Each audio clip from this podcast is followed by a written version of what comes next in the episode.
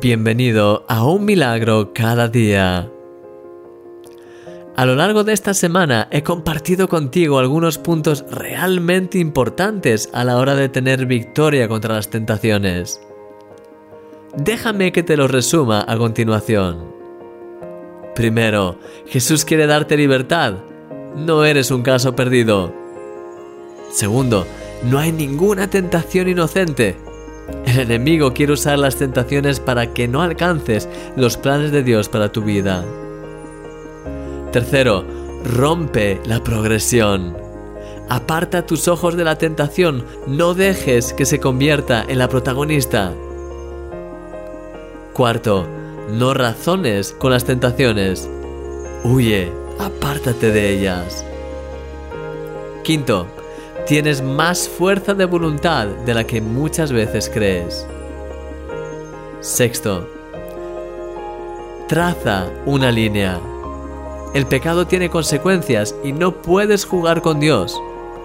Usa tu voluntad para poner fin al pecado. Y séptimo, pon tus ojos en Jesús y en sus promesas para tu vida, tanto aquí como en el cielo. Las cosas de este mundo se desinflan cuando se comparan con Dios. Me gustaría terminar con una última clave que es crucial para todo lo que hacemos en esta vida. Estar atentos. Así se lo dijo Jesús a sus discípulos. Velad y orad para que no entréis en tentación.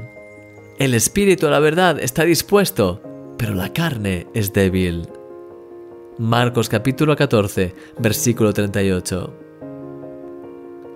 Si has seguido los pasos que te he ido dando durante estos días, seguramente habrás empezado a experimentar victoria sobre las tentaciones que hayan querido venir contra tu vida. Pero eso no debe nunca llevarte a bajar la guardia. Al contrario, debes estar más atento que nunca. Lo peor que puedes hacer en una batalla es menospreciar a tu oponente. Aunque experimentes victoria contra las tentaciones, el enemigo intentará tentarte seguramente de nuevas maneras y es importante seguir las indicaciones de Jesús.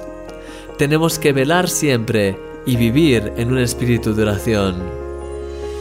Solo así podremos discernir los ataques y los planes de las tinieblas contra nosotros.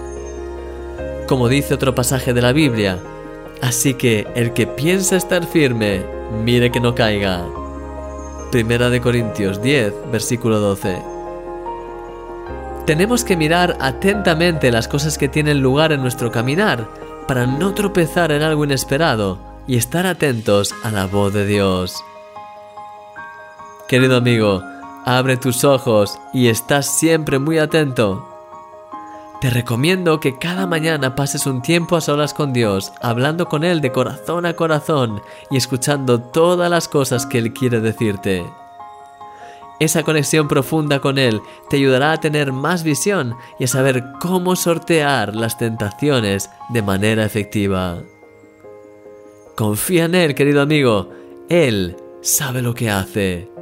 Porque eres un milagro y yo soy tu amigo Christian Misch.